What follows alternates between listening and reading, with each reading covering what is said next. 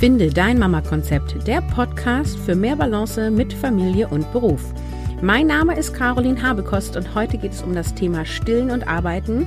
Ich interviewe Tabea Laue und du erfährst, welche Tipps sie für das Stillen hat, insbesondere für bereits erfahrene Mütter, wie gleichberechtigte Elternschaft auch mit Stillen angestrebt werden kann und welche Regelungen es für das Stillen während der Arbeitszeiten gibt. Tabea kennt sich aus.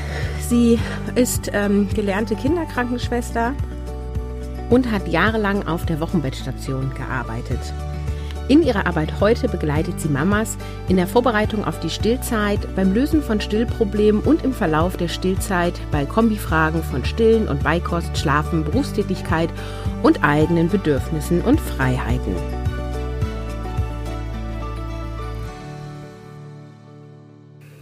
Hallo Tabea und schön, dass du beim Podcast bist. Hallo, schön, dass ich da sein darf, Caroline. Wir reden ja heute über Stillen und ja letztendlich auch übers Arbeiten. Ähm, und jetzt erstmal aber zu der Frage, ich werde ja nun dreifach Mama werden mhm. und habe ja schon zwei Kinder gestillt und habe da verschiedene Erfahrungen, sowohl habe ich das gut als auch äh, anstrengend in Erinnerung. Mhm. und jetzt ist so ein bisschen die Frage, was kannst du denn jemanden ähm, der schon Vorerfahrung haben, an Tipps geben. Also ich merke so, wenn ich irgendwelche Blogartikel lese oder irgendwelche Bücher, wo ich denke, ja, das weiß ich, mhm, habe ich schon gehört. Und trotzdem habe ich so das Gefühl, ach, ähm, ich könnte bestimmt mich noch irgendwie vorbereiten, ähm, dass es diesmal äh, vielleicht mit mehr Leichtigkeit klappt. Ja, es ist total gut, dass du fragst und es ist auch total gut, dass du das, ja, diese Gedanken während der Schwangerschaft hast, weil letztendlich ist es so wie, wie bei der Geburtsvorbereitung auch. Ja, also du kannst immer selber entscheiden, wie viel magst du denn da reingeben in diese Vorbereitung. Ähm, du kannst schauen, welchen Schwerpunkt du setzt und ähm, in deinem Fall, ja, wo jetzt einfach schon einiges an Erfahrung da ist und an Wissen da ist und du bei so Blogartikeln oder in Büchern, wenn du durchliest, denkst so, ja, ja, kenne ich alles, Babys kommen häufig zum Stillen, mhm, okay dann heißt es ja nicht, dass du jetzt diese Wissensecke nochmal erweitern musst, irgendwie in mögliche Probleme rein, sondern wichtig ist eigentlich eher nochmal zu schauen, gibt es denn Sachen in deiner Vergangenheit, in deinen Stillgeschichten, ähm, die hinter dir liegen, wo du sagst, da hänge ich noch dran, will ich das irgendwie aufarbeiten? Ähm, und da so eher individueller reinzuschauen. Ähm, ich mache das, äh, ich gebe dir ein Beispiel dazu, wie ich das mit den, mit den Mamas, äh, mit den Erstmamas vor allem in dem Stillvorbereitungskurs ähm, mache, den ich habe. Mhm. Da machen wir das so, dass wir ähm, so in die Vergangenheit gucken und gucken, was haben wir denn so schon gemeistert und was haben wir denn schon für Hürden genommen und welche Art von, von Lebenseinstellung bringen wir dann mit und bei dir erweitert sich das letztendlich einfach auch um die Bedürfnisse, die deine Kinder ja jetzt schon mit in die Familie bringen. Und na klar, auch das Setting, das du mit deinem Mann entschieden hast, wie du es, ähm, wie ihr die, die, die Zeit im ersten Jahr verbringen werdet, mit der Verantwortung, die jeder von euch in ja, das Aufziehen von diesem neuen Baby, das euch da ergänzen wird, im Leben, im Alltag ganz, ganz aktiv, wie ihr das gestalten wollt und da noch mal mehr reinzugucken, wie wollen wir das haben und äh, das genauer anzuschauen. Ja, du gehst ja schon so ein bisschen über zum nächsten Thema. Also ich kann ja auch so ein bisschen erzählen. Ne? Also meine Erfahrung ist halt, dass wenn dann das Stillen erstmal klappt, äh, das Kind halt an mir hängt. Ja. so. Und das ist ja quasi einerseits ist es das, was ich will oder auch wollte, dass das Stillen gut klappt. Andererseits ist natürlich die Erfahrung, dass ich immer diejenige war, die das Kind besser beruhigen konnte ja. und ich auch nicht wirklich abkömmlich war ja. ähm, oder immer nur für ähm, kurze Zeiträume. Und unsere Idee für das erste Eltern Jahr oder nee, wir sind ja schon Eltern für das erste Babyjahr des dritten Kindes, so rum, ja. ähm, ist ja, äh, dass ich ein halbes Jahr zu Hause bleibe mhm. und wir dann ab dem siebten Monat äh, uns das aufteilen. Und mhm. das heißt, ich werde zwei Tage die Woche arbeiten gehen und wahrscheinlich so zwischen sechs und acht Stunden außer Haus sein. Und ja. das ist halt schon was, ähm, das hätte bei dem einen Kind, ähm, hätte das gut geklappt. Die hat nämlich äh, Brei gegessen und geliebt. Äh, bei dem anderen wäre das damals schwierig gewesen. Und jetzt ist halt so ein bisschen die Frage, Ist das realistisch und wie groß spielt jetzt die Rolle Stillen auch in Bezug auf äh, meinen Wiedereinstieg? Ja, also das ist, finde ich, ein Punkt, der so total spannend ist, ne? Weil wir, äh, das, was du jetzt berichtest, die ähm, Erfahrung von den zwei Kindern, da warst du ja beides mal ähm, voll zu Hause. Genau. Ja.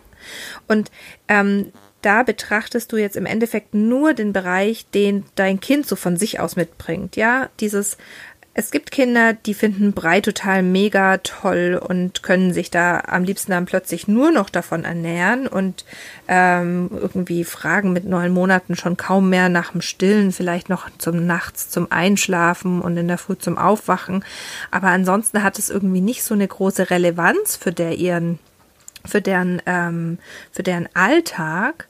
Ähm, und andere Kinder, die bleiben total gern beim Stillen und nehmen das sehr gern und noch viel in Anspruch und auch im zweiten Lebensjahr. Und das ist aber nur ein Teil von von, von den Bereichen, die wir betrachten können. Denn ein anderer Teil ist auch die Dynamik, die das Leben mitbringt. Und das könnt ihr in dem Fall von vornherein ja, mit beeinflussen, indem ihr ganz bewusst sagt, hey, wir haben diesmal geplant, dass ähm, nach einem halben Jahr da eine Sicherheit für das Baby beim Papa da ist, dass wir einen guten Übergang schaffen für zwei Tage in der Woche.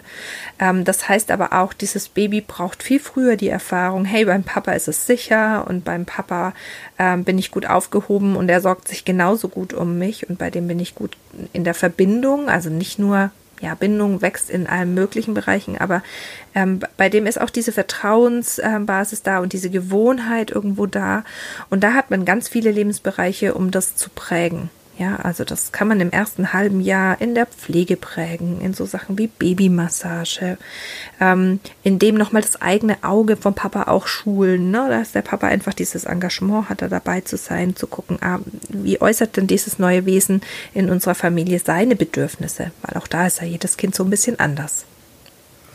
Ja, was mir da natürlich gleich kommt, wahrscheinlich auch eine typische Angst. ähm, ich habe sehr viel Einschlafstillen praktiziert. Ich weiß, viele Mittel nervt es ja, aber ich fand es einfach am einfachsten. Ne? Mhm. Ran an die Brust, Kind schläft. Das eine Kind konnte ich ablegen, das andere nicht. Das hat dann auf mir gewohnt in der Trage, war mir egal. Ich konnte mich bewegen, Kind war ruhig. Mhm. so. Ähm, Heißt es dann, ähm, wir sollten von Anfang an probieren, ähm, mehrere Wege zu finden, dass das Kind einschläft, auch ohne die Brust? Wie du sagst, das ist so eine ganz typische Frage. Und ähm, ich beobachte immer wieder, nee, das ist nicht notwendig, weil für so ein Baby ist es in ganz vielen Fällen. Also ich meine, wir reden ganz häufig von der 80-20-Regel, von dem Pareto-Prinzip. Und manchmal habe ich so das Gefühl, das ist auch bei den Kleinen so, wenn es ums Einschlafstillen geht. Es gibt Kinder, die bringen das so von sich aus mit, dass sie das Einschlafstillen gar nicht so brauchen. Und es gibt Kinder, ähm, die brauchen das aber sehr und das sind viele, weil das ist eigentlich ja das Normale. Wenn wir zurückschauen in unsere Vergangenheit als Menschen, dann ist die Abendzeit die Zeit, die wir zusammen am Lagerfeuer verbracht haben und die wir Geschichten erzählt haben und da war das einfach, da war das Baby mit dabei, ja, da hat es nicht in der Höhle gewartet irgendwo, sondern da war das mit dabei.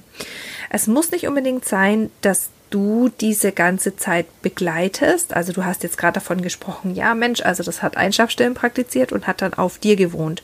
Es muss nicht auf dir wohnen, ja. Also du bist nicht der einzig warme Körper in der Familie, sondern das kann auch dein Mann sein. Mhm. Und es ist eine wunderbare Möglichkeit, dann auch wieder zu üben, ah, das sind die frühen Hungerzeichen, die ähm, das Kind zeigt für deinen Mann ähm, das zu üben und das zu erkennen und frühzeitig zu sagen, hey, dann bin ich dafür zuständig, dich zur Nahrungsquelle zu bringen und in den ersten sechs Monaten bist das eben vorrangig du.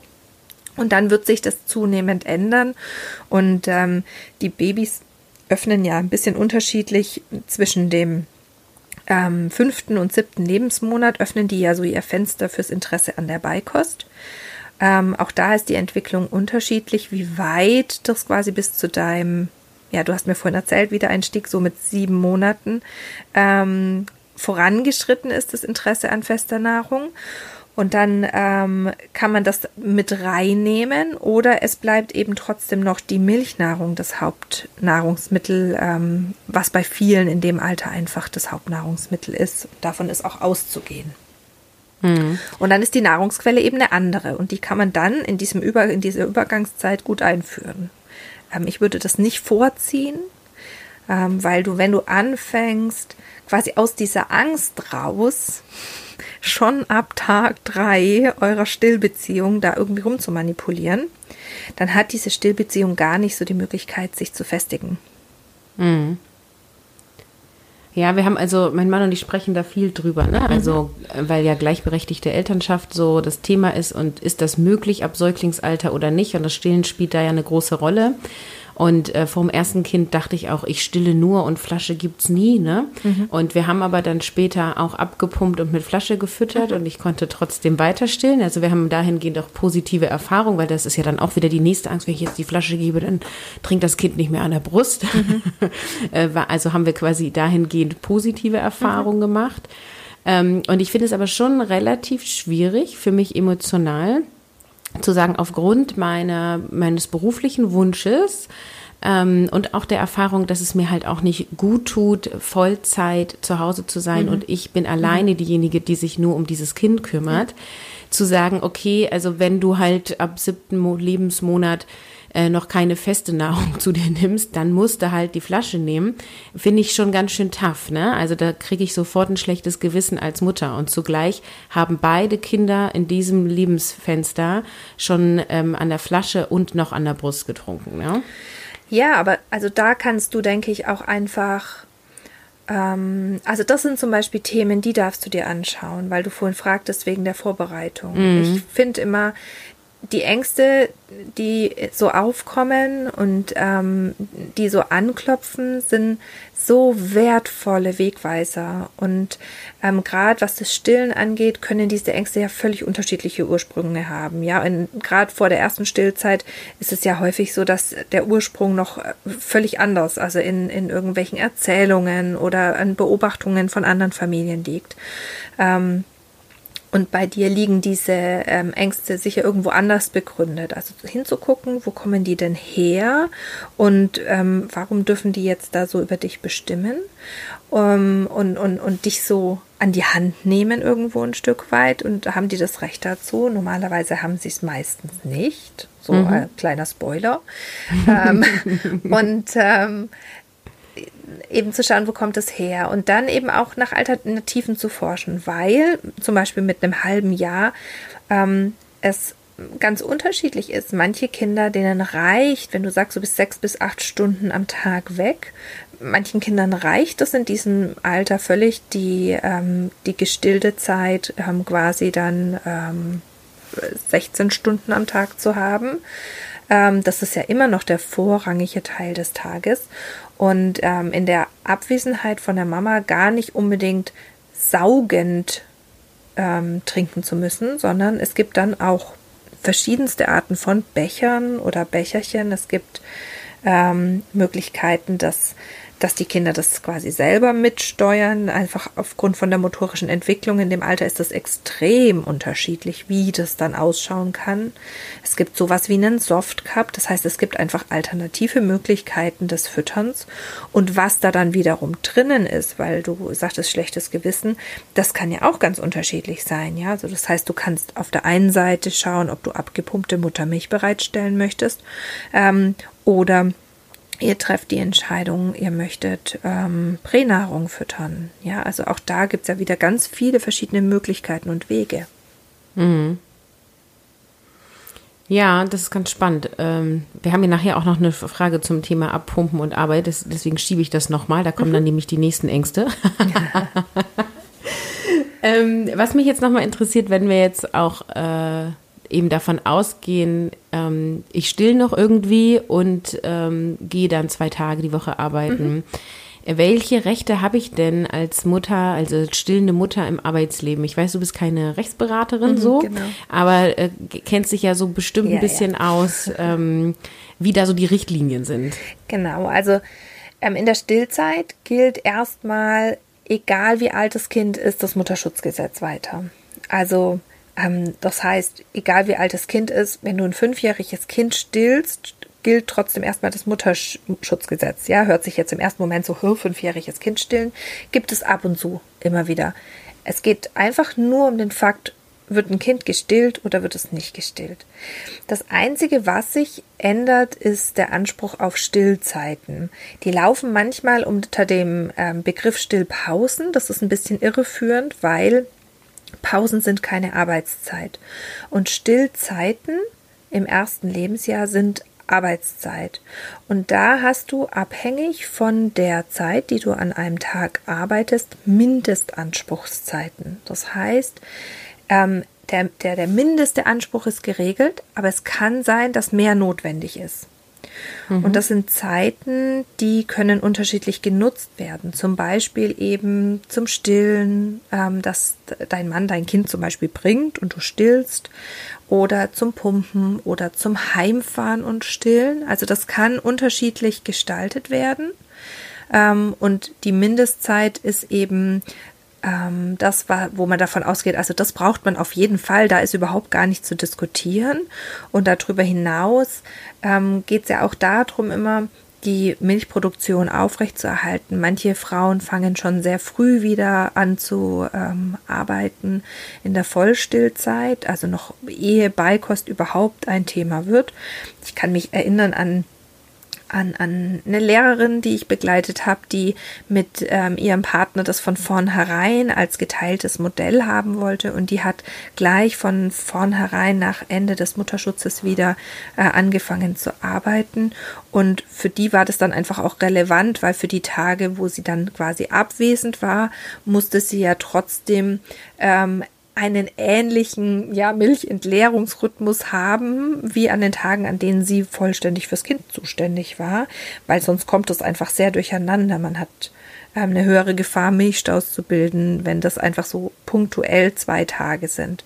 Das heißt auch für dich, wo du sagst, zwei Tage bin ich abwesend, ähm, ist es wichtig, da zu gucken, einmal passt es so mit dem Ernährungsrhythmus, den wir auch an den anderen Tagen haben, oder wie können wir es passend machen? Und das ist ja. so ein rechtlicher Anspruch, der von vornherein vorgesehen ist für diese Zeit im ersten Lebensjahr. Im zweiten Lebensjahr hat man den Anspruch auf diese bezahlten Zeiten dann nicht mehr. Das ist das Haupt, der Hauptbereich, der sich ändert. Ähm, aber man hat immer noch das Recht ähm, auf, auf Schutz vor deiner, ähm, vor deiner, deiner Stillfähigkeit. Also wenn du jetzt zum Beispiel gefährdet wärst, mit bestimmten Erkrankungen in Kontakt zu kommen oder ähm, auch bei Nachtschichtarbeitenden ähm, ist es so, dass man sagt, das bringt uns das, den ganzen Hormonhaushalt zu sehr durcheinander. Nachtschicht müssen Stillende nicht leisten. Ähm, und das sind dann aber auch Sachen, die häufig mit dem Arbeitgeber dann nochmal besprochen werden und wo man dann auch sagen kann von sich aus, nee, für mich passt das besser. Ähm, also da ist so mehr ähm, wird es lockerer. Mhm. Ja, total spannend. Also ich finde, äh, da haben wir ja quasi rechtlich äh, ganz gute Vorgaben. Ähm, ich bin gespannt, wie Arbeitgeber auf sowas reagieren. ja, unterschiedlich. So. Also ich meine, sie, sie letztendlich können sie nur, also Sie können natürlich reagieren, wie Sie wollen, aber rein rechtlich gesehen reagieren so? Sie, müssen Sie so reagieren. Ne? Genau. Ne? Also das ist genauso wie in der Schwangerschaft. Natürlich kann ein Arbeitgeber doof finden, dass seine Mitarbeiterin jetzt schwanger geworden ist oder ähm, dass seine Mitarbeiterin nach der ersten Elternzeit zurückkommt und dann gleich wieder schwanger wird. Natürlich dürfen Arbeitgeber das ähm, selber emotional doof finden. Rein rechtlich ist die Sache aber relativ klar. Ja, das ist ja jetzt auch schon mit meiner Planung relativ früh wiederzukommen, ne? Also die verschiedensten Reaktionen von, oh mein Gott, was tust du dir an? Von Yippie, endlich macht eine Frau mal sowas. Mhm. ähm, wo ich auch denke, ja, ähm, krass, ne? Also die, es ist so, es ist so gewöhnlich, dass man mindestens ein Jahr austritt dass alle anderen Modelle, die irgendwie länger oder kürzer dauern, auf jeden Fall Irritation hervorrufen. Und ähnlich stelle ich es mir halt auch vor mit, ich komme zwar früh wieder, aber ich mache jetzt übrigens, äh, gehe ich mal eben abpumpen oder ich gehe mal eben stillen. Ja. Äh, das wird garantiert auch Irritation hervorrufen. Ne? Ja, total. Also und wie krass das auch ist, wie schnell sich das ändert. Also ich selber habe ähm, meinen Beruf als Kinderkrankenschwester noch in der Zeit gelernt, da war das noch sehr normal, zwei bis drei Jahre zu Hause zu bleiben. Mhm. Und ähm, ich bin jetzt ja noch nicht so alt. Also das ist noch nicht so lang her.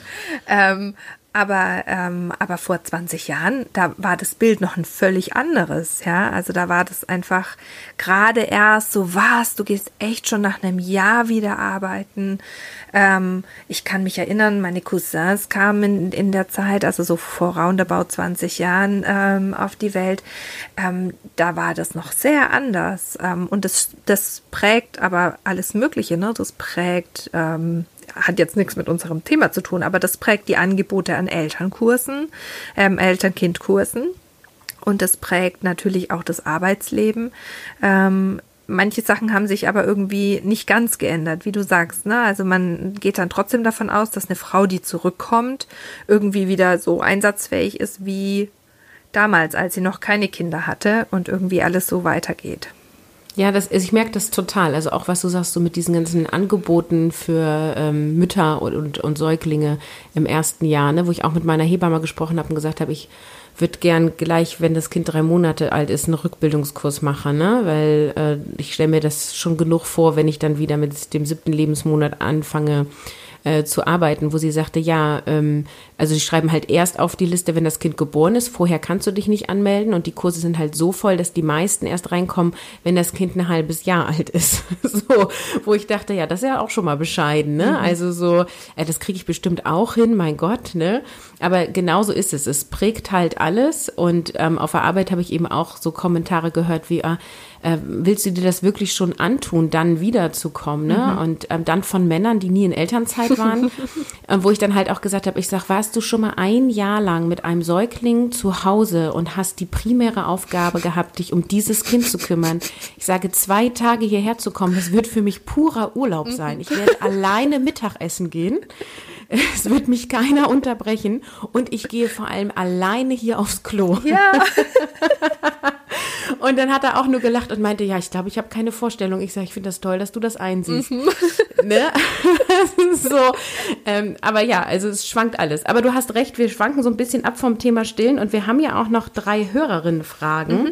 Und die eine finde ich tatsächlich besonders spannend, weil das ist das, wo ich eben sagte, das triggert mich auch. Und die Frage lautet, ähm, was tue ich, wenn ich merke, meine Brust platzt bald, soll ich bei der Arbeit abpumpen? Und ich kann ja gleich mal sagen, was so meine Panik ist. Mhm. Also so dieses, ich bin auf der Arbeit, ich merke, es tut weh, es spannt. Mhm. Ich möchte gerne irgendwie die Milch loswerden. Ob ich sie dann auffange, um sie zu verfüttern oder nur um den Milchfluss zu behalten, sei mal dahingestellt. Mhm. Aber es ist so mein persönlicher Horror, dann irgendwie in irgendein extra Zimmer zu gehen oder wohl möglich mich da irgendwie auf Toilette zu setzen und dann da abzupumpen. Das ist so für mich, ähm, ich finde das so intim, das Thema stillen. Ähm, ich kann mir das nicht vorstellen, auf dem Arbeitsplatz abzupumpen. Mhm. Äh, und deswegen finde ich die Frage besonders spannend. Was empfiehlst du denn da? Ja, also das ist für dich einfach, also das ist genau so ein Punkt, wo ich sage, also da muss man einfach so individuell angucken. Ähm, erstmal würden wir gucken, warum triggert dich das denn so? Also was ist da deine Angst?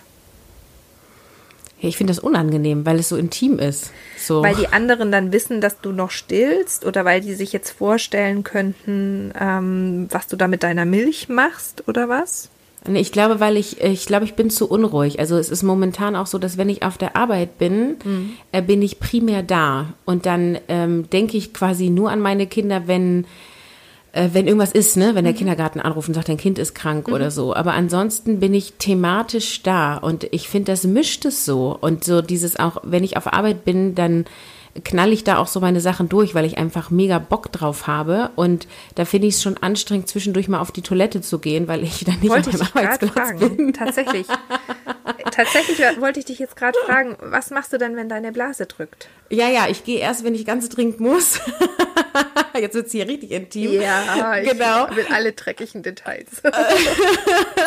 ähm, ja, weil, also das ist ja auch, also das ist ja Freud und Leid zugleich, ne? mhm. ne? Also mich bockt meine Arbeit. Mhm. Ähm, und ich finde halt, also ich arbeite ja aktuell drei volle Tage die Woche und ich schöpfe das so aus. Mhm. Also, ne? Und mich da hinzustellen und also da auch hier wieder die Erfahrung, als ich bei den anderen abgepumpt habe, da war ich mindestens 30 Minuten beschäftigt. Und mich jetzt irgendwo 30 Minuten hinzusetzen und am besten sollte ich dann noch entspannt sein, das mhm. schaffe ich nicht. Ne? Mhm.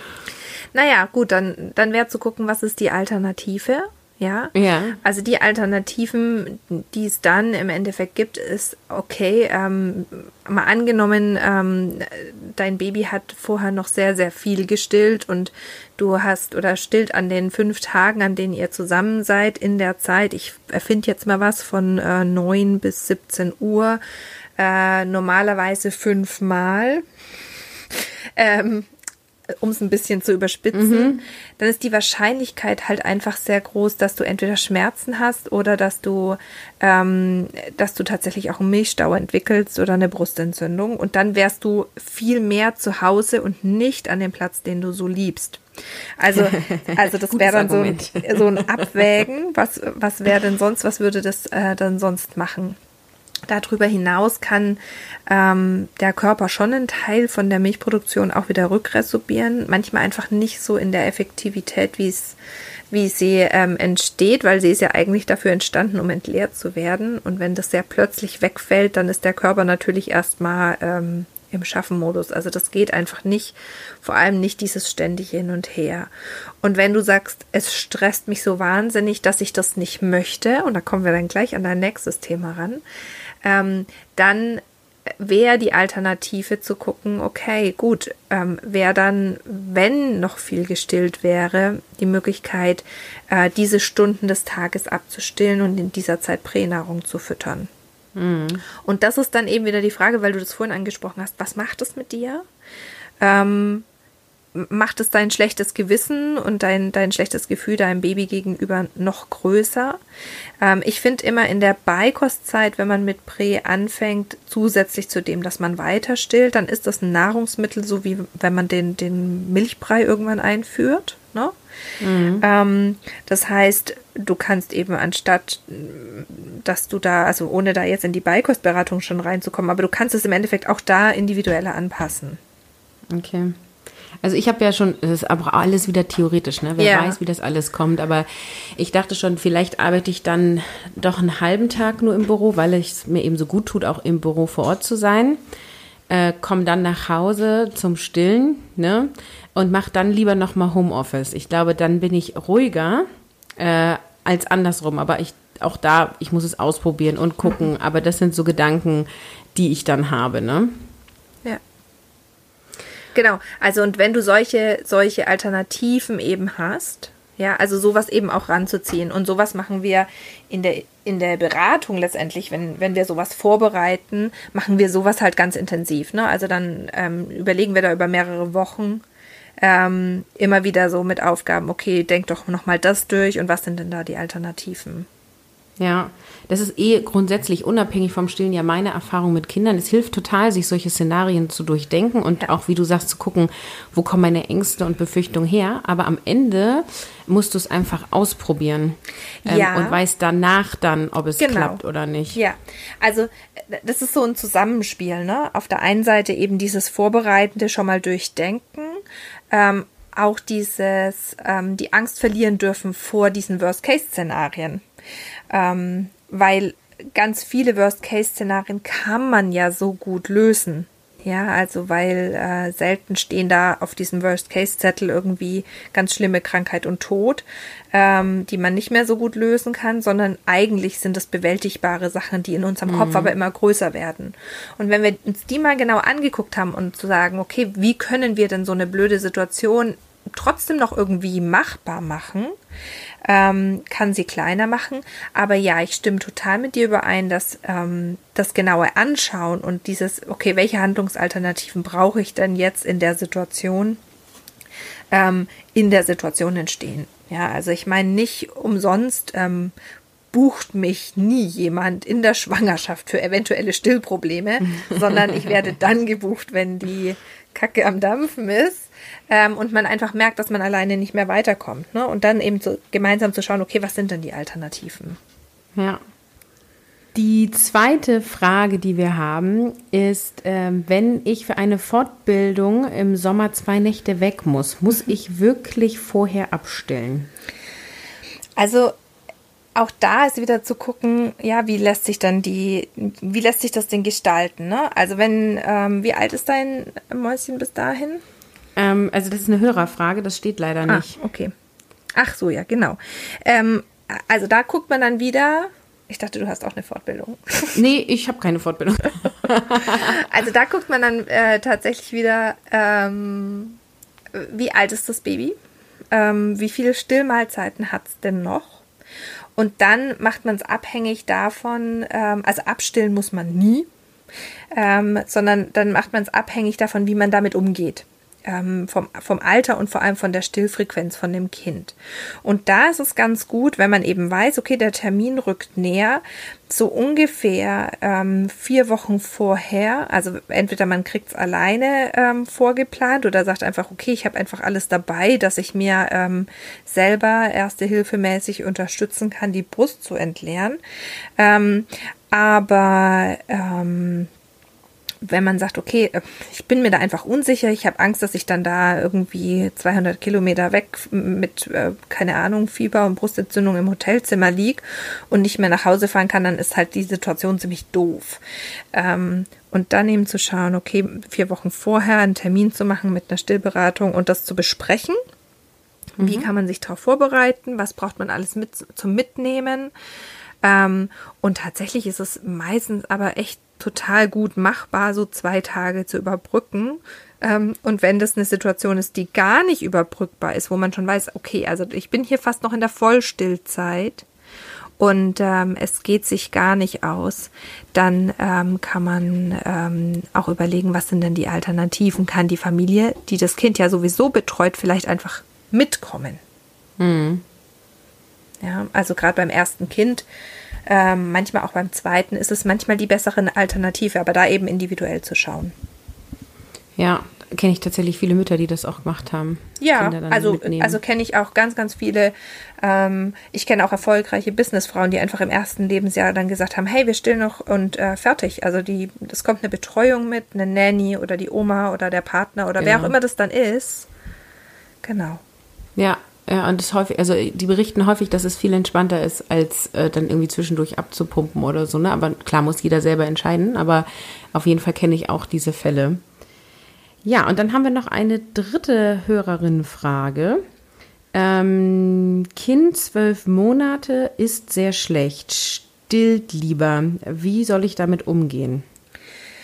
Ja, also auch da ist es dann wieder so, wie letztendlich wir bei dir vorhin besprochen haben. Ne? Also ein Kind, das noch sehr viel stillt, ähm, das kann man in ja, fürs für die berufstätigen Phasen, also je nachdem, wie viele Stunden das sind, einfach ganz, ganz unterschiedlich begleiten.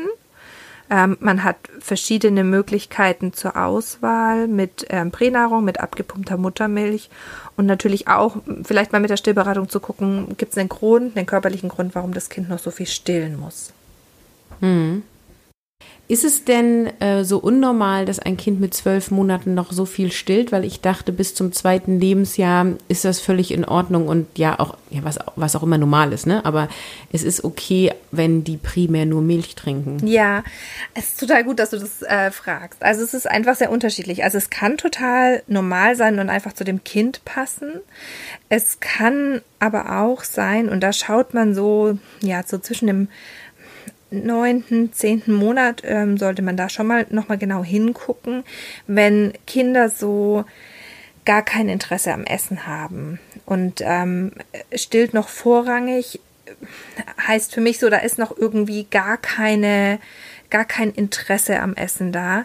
Ähm, dann können sich dahinter einfach auch ja medizinische Ursachen verbinden verbergen. Also sowas wie noch nicht entdeckter Eisenmangel, ja, der dem Kind die Fähigkeit nimmt, ähm, diese, diese Exploration von neuem Essen ähm, zu erfahren ähm, weil einfach das Eisen in der Muttermilch sehr gut verfügbar ist. Da ist zwar wenig drin, aber es ist sehr gut verfügbar. Das heißt, wenn ich als Baby schon in einem Mangel drinnen bin, dann nehme ich doch das, was mir vertraut ist und wo ich mein Eisen irgendwo herkriege, als Nahrungsmittel, anstatt jetzt da irgendwie auszuprobieren, ja, reicht das irgendwie aus der Möhre oder irgendwie aus dem Blumenkohl oder der Pastinake oder dem Kürbis, ah ja, da ist irgendwie, irgendwie kein Eisen drinnen. Und mhm. dann kann ich als, ähm, als Baby in dieser, die sind ja noch sehr in dieser Körperintelligenz verhaftet, das einfacher aus der Muttermilch ziehen und dann bleibe ich bei der Muttermilch und probiere lieber gar nichts aus.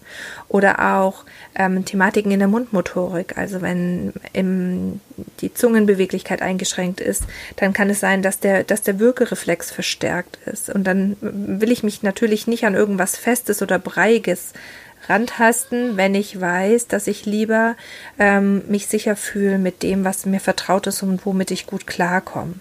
Und das heißt, es lohnt sich total, da genauer hinzuschauen, wenn ähm, das eben am Ende vom ersten Lebensjahr so gar nicht, gar kein Interesse da ist oder nur mini, mini, mini Interesse.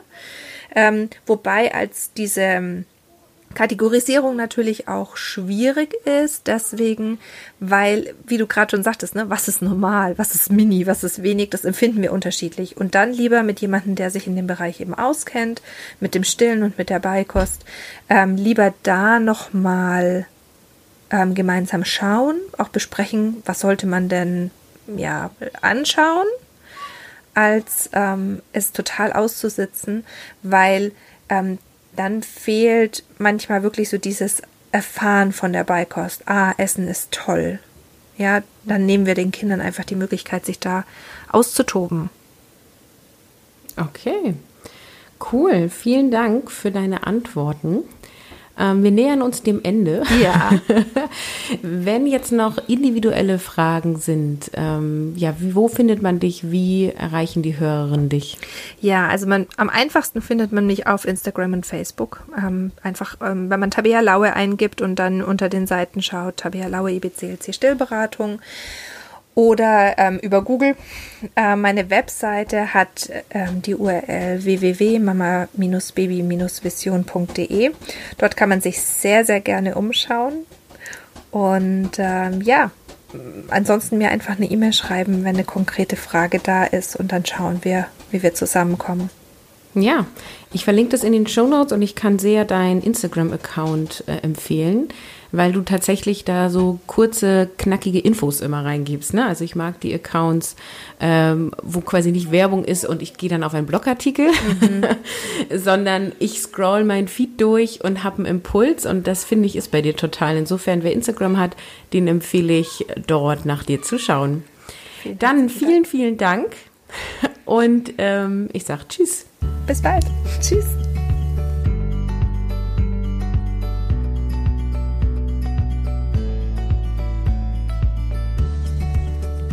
Schön, dass du wieder reingehört hast. Ich hoffe, das Interview hat dich inspiriert. Wenn du noch weitere Fragen hast zum Thema Stillen und Arbeiten, schreibe mir eine E-Mail an kontakt.carolinhabekost.de. Ansonsten empfehle ich dir, in mein Newsletter zu kommen. Hier bekommst du immer eine E-Mail, wenn eine neue Episode online ist oder es etwas gibt zum Thema Vereinbarkeit von Familie und Beruf, was dir einen Mehrwert gibt. Dann schreibe ich dir eine E-Mail, also ein Newsletter. Du kannst diesen bekommen, indem du dich auf www.carolinhabekost.de slash Vereinbarkeits-Hex einträgst. Den Link findest du in den Show Notes und du bekommst automatisch ein E-Book dazu mit 45 Vereinbarkeit-Hacks.